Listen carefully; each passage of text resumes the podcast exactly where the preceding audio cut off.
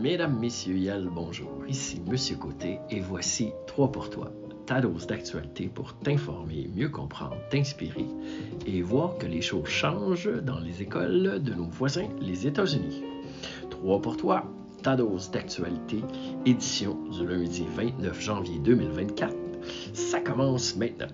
Eh bien, première nouvelle, dans un article du New York Times de jeudi dernier intitulé Reading, Writing, Math and Climate Change, point d'interrogation, on pourrait traduire par lire, écrire, compter et les changements climatiques.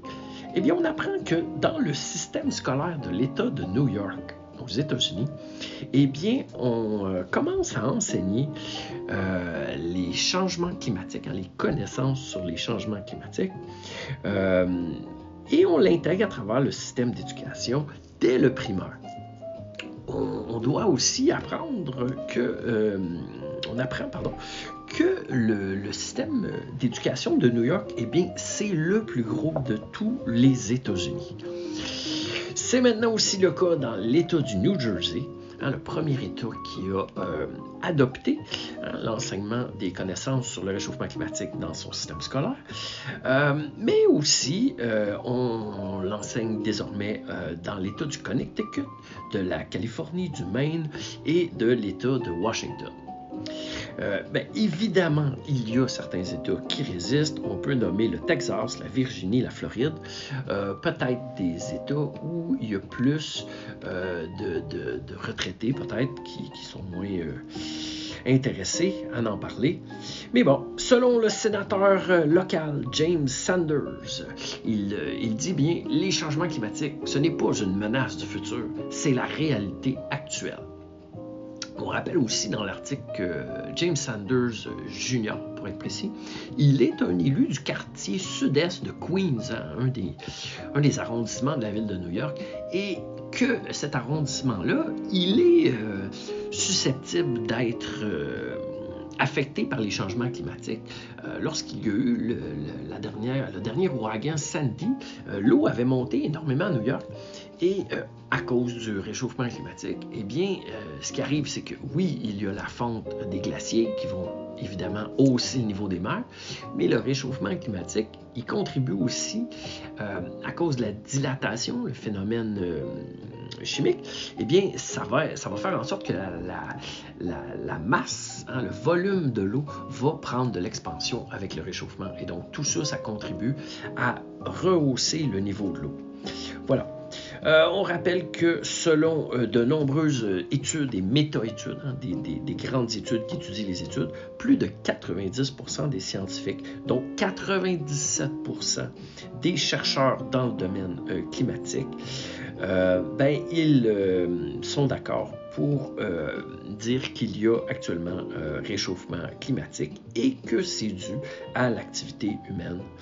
Voilà. Euh, on nous rappelle aussi que dans la ville de New York, eh la ville euh, désormais va mettre euh, du compostage il va rendre le compostage disponible pour les citoyens, ainsi que le recyclage. Eh bien, ça commence. Pourquoi c'est important pour toi? Eh bien, il faut rappeler que les États-Unis, hein, si on regarde l'ensemble des quelques 200 quelques pays de la planète, eh bien, les États-Unis se, se placent en deuxième position à ce qui a trait à l'émission des gaz à effet de serre leur euh, pourcentage euh, par rapport à l'ensemble de la planète, ça représente 11% Ils sont seconds derrière la Chine, euh, qui, pour les chiffres de 2023, produit 29 des gaz à effet de serre. Pardon. Au Canada, on se place à 1,4% ce qui nous situerait en 13e position. Et la France, avec 0,8% se retrouverait en 22e position. Voilà, on passe à la seconde nouvelle. Euh, seconde nouvelle, eh bien, on apprenait euh, que euh, dans un communiqué de la presse canadienne, l'Association des pédiatres canadiens, donc ce sont les médecins qui s'occupent des, enfants, hein, l'Association des pédiatres canadiens recommande désormais les jeux libres incluant une part de risque. Voilà, ils disent que c'est essentiel pour le développement mental, social et physique des enfants et là, leur définition de ce qu'est un jeu risqué, eh bien, euh, dans l'article, on nous dit, ben, jeu risqué, cela varie selon l'enfant, mais en général, c'est défini comme une forme passionnante et stimulante de jeu libre dont l'issue est incertaine et qui comporte, oui, une possibilité de blessure physique. On cite par exemple les jeux en hauteur ou à grande vitesse les activités supervisées impliquant des chocs ou des outils comme des marteaux, des cordes et des couteaux, quand on fait du bricolage avec papa ou maman, peu importe, ou des jeux comportant même un risque de disparaître de la vue ou de se perdre hein, de la vue des parents euh, hors de leur, euh, leur zone. Voilà, et eh bien pourquoi tout ça? Eh bien, les tendances des dernières années avec la possibilité de surveillance, d'encadrement euh, que la technologie nous a amené, hein, avec les moniteurs vidéo pour les bébés, les caméras vidéo un peu partout dans les maisons, les possibilités de géolocalisation avec les appareils cellulaires, etc., et euh, bien d'autres, eh bien, il y a eu une montée de l'Internet dans notre vie.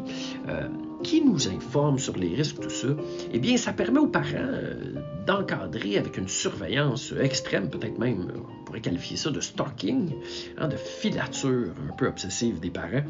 Eh bien, ça a confiné les jeunes, hein, les enfants, à des espaces de plus en plus restreints dans les maisons, ou même sur le terrain de la maison. Mais plus souvent, surtout à l'intérieur, on remarque que les parcs maintenant euh, sont de plus en plus euh, abandonnés par les jeunes. Eh bien, tout ça, ça fait en sorte que les jeunes ne prennent pas l'air peu, euh, pratiquent peu d'activité physique lorsque les médecins nous disent que la sédentarité, hein, le fait de rester assis sur son, canapé, ben, ce n'est pas très bon. Et ça les prive donc de, faire ces activités physiques pour leur développement moteur. Ça les empêche d'avoir une certaine créativité à travers des jeux libres qu'on invente, hein, qu'on y va un peu au hasard. Et même, il mentionne, euh, l'Association des pédiatres canadiens, euh, que le système immunitaire, hein, à travers euh, les activités de, jouer dans le bois et avec la terre, eh bien, c'est renforcé, les études le, démontrent. Et le jeu libre en, groupe de jeunes, ben, ça favorise la socialisation, ce qui après se répercute dans les écoles.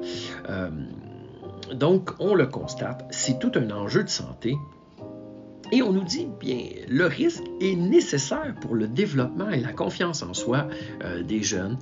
Rien de mieux que euh, d'apprendre à se euh, sortir du trouble soi-même. Ça donne une, une, bonne confiance en soi. Voilà pour l'Association des pédiatres canadiens.